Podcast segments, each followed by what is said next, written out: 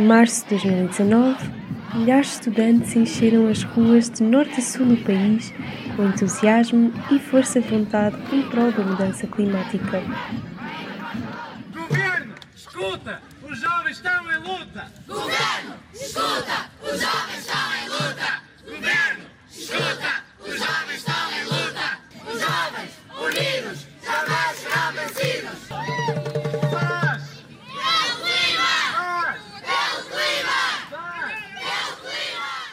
Momento marcou o início do movimento da greve climática estudantil em Portugal. Um coletivo de jovens de todo o país segue os passos da ativista sueca Greta Thunberg. Trabalha em conjunto com várias associações ambientais, como a Climáximo e a Associação Zero, para alcançar o Objetivo Internacional de Justiça Climática. O meu nome é Inês Malhado Eu sou a Laura Costa. e eu a Michele Coelho, e este é o Repórter 360.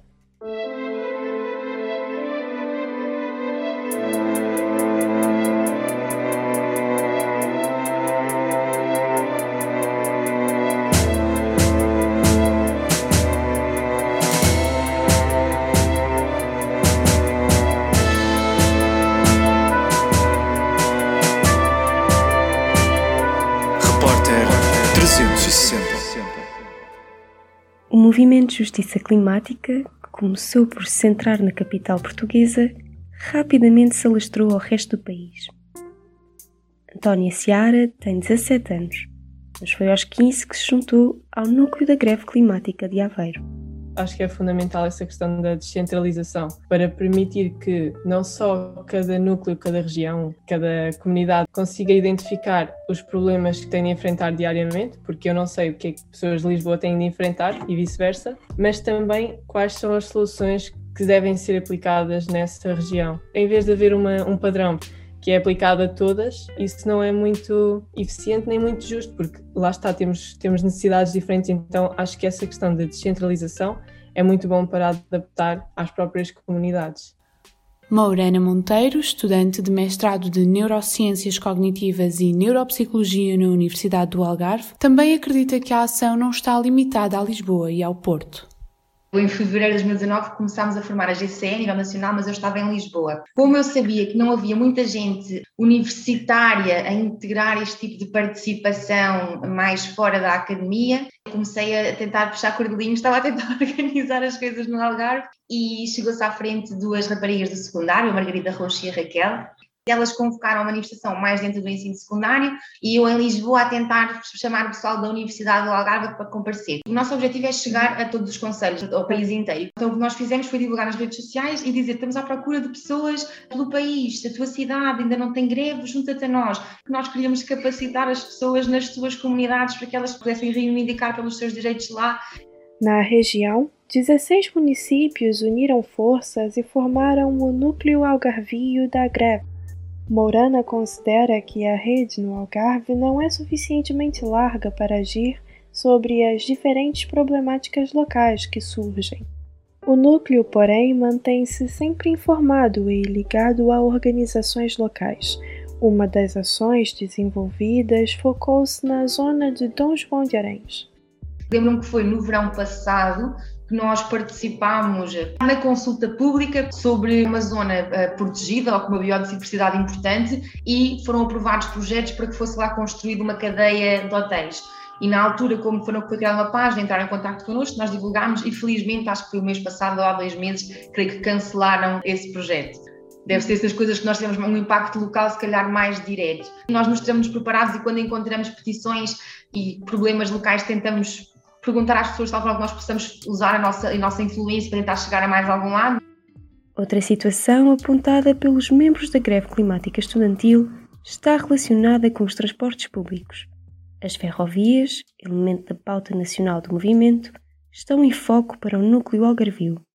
Nós temos uma campanha em relação à ferrovia, que também abrange a ferrovia da zona do Oeste e do Algarve, portanto, que deve ser um dos principais problemas ou das principais coisas no Algarve podia ser modificada tem que ver com a questão dos transportes públicos, que a oferta é muito escassa e a pouca oferta que existe, por exemplo, é muito lenta. Eu demoro a fazer, se calhar, o Faro, Portimão, demoro quase tanto tempo como se fosse de Lisboa a Coimbra, não é? E isso é impensável. São cerca de 60 quilómetros que separam Faro e Portimão. A viagem de comboio dura aproximadamente 1 hora e 30 minutos. Lisboa e Coimbra são 200 quilómetros na viagem de comboio gastam-se duas horas. Os problemas regionais não se ficam pelo sul, acompanham a corrente do Sado e alastram-se pelo Alentejo. Joana Carrasqueira, membro fundador do núcleo da greve em Évora, explica quais são as principais preocupações climáticas do centro alentejano. Em Évora, nós temos várias situações que nos preocupam. Nós, por exemplo, temos uma falta de ecopontos no centro histórico, que é a, zona, a principal zona de comércio de Évora, onde existem apenas 10 ecopontos. Depois também existem muitas lixeiras ilegais e em Évora, principalmente no Alentejo, sente-se muita falta de autocarros e carreiras para as pessoas se deslocarem sem terem que levar o próprio carro há falta de ciclo, ciclovias para as pessoas andarem a pé, o que acaba por, pronto, sujeitar a pessoa a optar por ir de carro para todo lado. No fundo, mesmo que vá ao centro histórico, ao supermercado, opta sempre por ir de carro porque no fundo é a maneira mais prática de chegar. Pois também há demasiada afluência de carros no centro histórico e também tivemos uma especial preocupação que é em preservar o património cultural e a questão das chuvas ácidas é uma das nossas maiores preocupações e as consequências que estas podem vir a ter ao longo do tempo. João Silveira é aluno do secundário. Juntou-se ao núcleo do Porto há dois anos. À semelhança de Greta Thunberg, os jovens portugueses marcam presença todas as sextas-feiras à frente da Câmara da cidade. A ação repetiu-se desde a primeira manifestação até ao primeiro estado de emergência. Têm vindo a alertar acerca da expansão do aeroporto Francisco Sá Carneiro e acerca dos problemas inerentes ao aumento do Porto de Matosinhos também fizeram frente à construção de um centro comercial e de um hotel no terreno da antiga estação ferroviária da Boa Vista. Localizado no centro do porto, o patrimônio histórico poderia ser aproveitado para ampliar a área verde da cidade. Temos feito sobretudo ações online.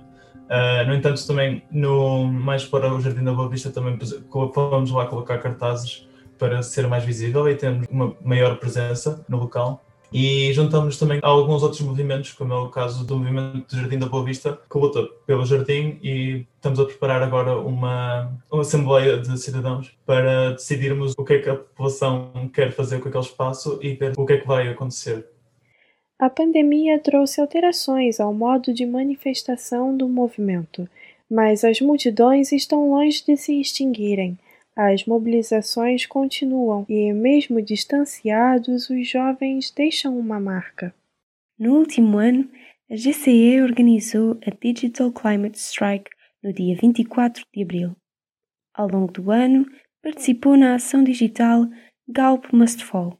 A 25 de setembro, coorganizou a mobilização climática global através da plataforma Salvar o Clima. Aveiro foi um dos núcleos presentes já fizemos coisas um bocadinho diferentes.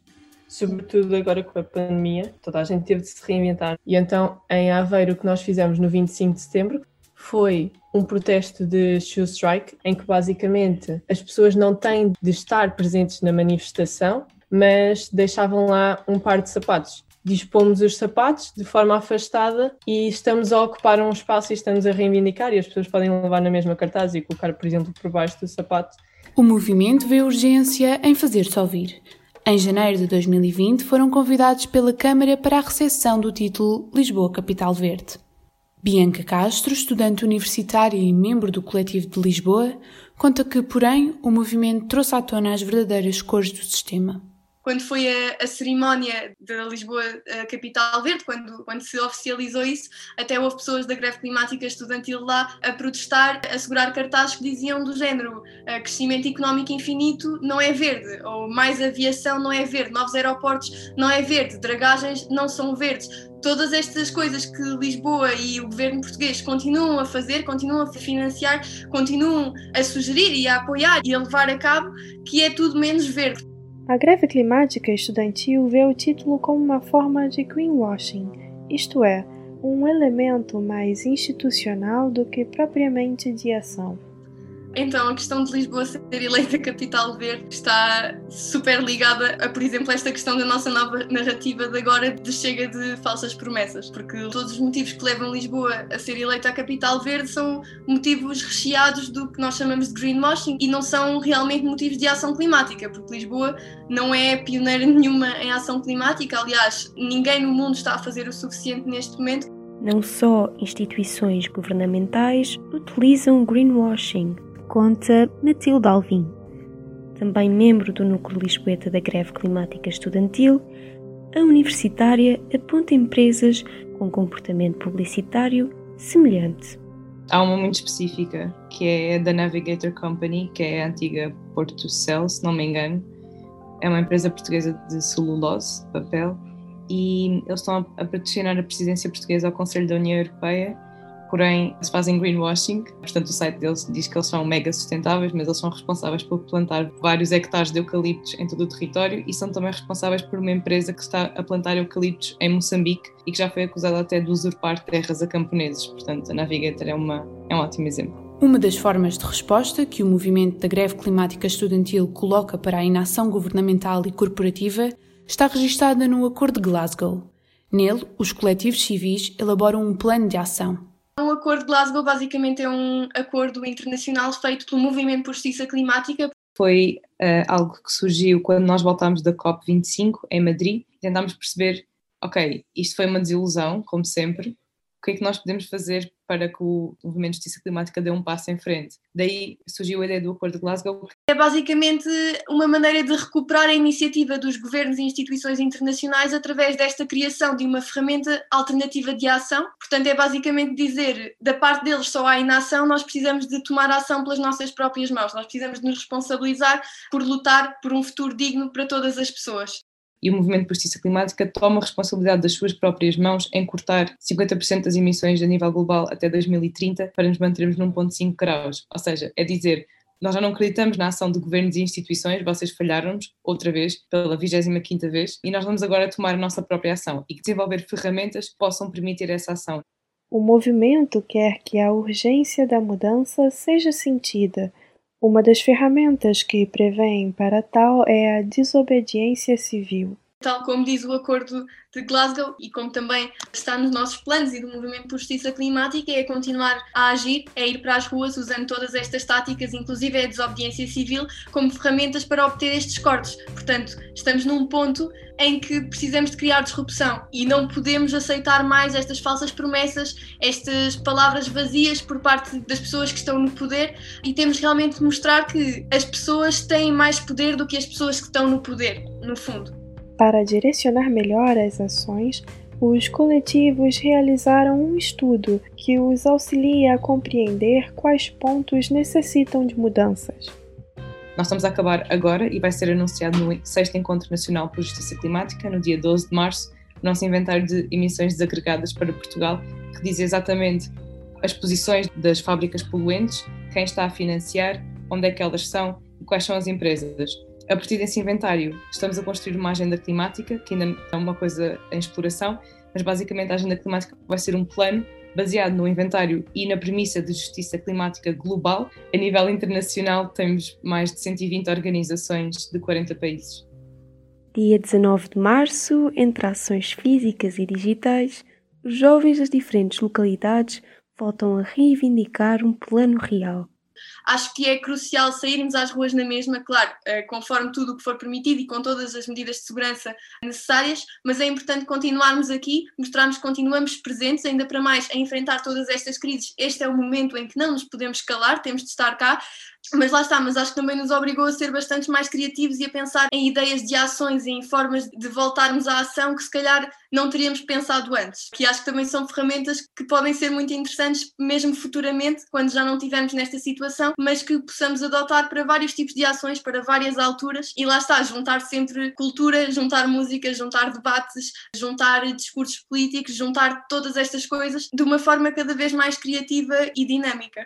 Algumas localidades vão fazer só coisas online, por exemplo, debate ou conversas. Nós vamos utilizar o símbolo do relógio como nosso símbolo para essa greve, para simbolizar também a urgência de resolver a crise climática. Voltar um pouco ao tema do não há planeta B, a crise continua aqui, e há sítios onde nós vamos fazer ações físicas, respeitando as normas, mas vai ser, se não me engano, no Algarve, em Aveiro, em Mafra, e aqui em Lisboa vamos fazer uma pequena marcha desde a Praça José Fontana até ao Martim Muniz. No Algarve, a ação terá uma face diferente, mas com os mesmos cuidados. Da parte da manhã, cada ativista no seu conselho vai sair com um cartaz género estátua viva, portanto, risco zero, estamos isolados, mas à tarde vamos convocar uma concentração para Faro, cerca de duas horas, onde vamos ter, por exemplo, sinalizado no chão com um X o distanciamento de 2 em 2 metros para garantir que as pessoas cumprem. Não vamos apostar na convocação fora grupos, vamos convocar, vamos fixar um outro cartaz, fazer post nas redes sociais, mas o nosso propósito não é encher Faro com milhares de pessoas, porque também não temos capacidade uh, logística para garantir a desinfecção das mãos, as máscaras para esses milhares de pessoas, mas se formos 20 ou 30 afastados com 2 metros, se calhar as pessoas estiverem lá a passear, vão, vão estranhar e vão, vão questionar-se do que é que é, e, e, é isso que nós pretendemos, é sensibilizar as pessoas de que nós também não queríamos estar ali, nós também queríamos estar isolados na nossa casa, mas a crise climática não espera. O movimento quer, acima de tudo, que a causa climática não fique em silêncio. Nós sentimos, de facto, que está a haver uma, inação constante. Já houve vários encontros climáticos, no entanto, continuamos a aumentar as emissões. 2020 foi o ano mais quente, não vemos nada acontecer e isso é um bocado frustrante para nós. É um bocado por causa disso que nós somos obrigados a sair à rua mesmo durante uma pandemia. Nós temos seis anos para a neutralidade carbónica e não estamos nesse caminho sequer. Sentimos essa necessidade então de chamar a atenção de toda a gente para a urgência disto. A quantidade de gente que nós conseguimos ter nas ruas em tempos não Covid é de facto muito importante e chama de facto a atenção aos decisores políticos que nós temos mesmo que atuar. Eles continuam a olhar para o lado, mas a certa altura não nos vão poder ignorar e vão ter que fazer alguma coisa. E nós vamos estar cá quando isso acontecer. Esperemos que seja para breve. Esta reportagem foi produzida por mim, Inês Malhado. Por mim, Laura Costa. E por mim, Michele Coelho. A coordenação é de Mariana Serrano. O genérico é de Luís Batista e o design de Carlota Real e de Cláudia Martina. RCFM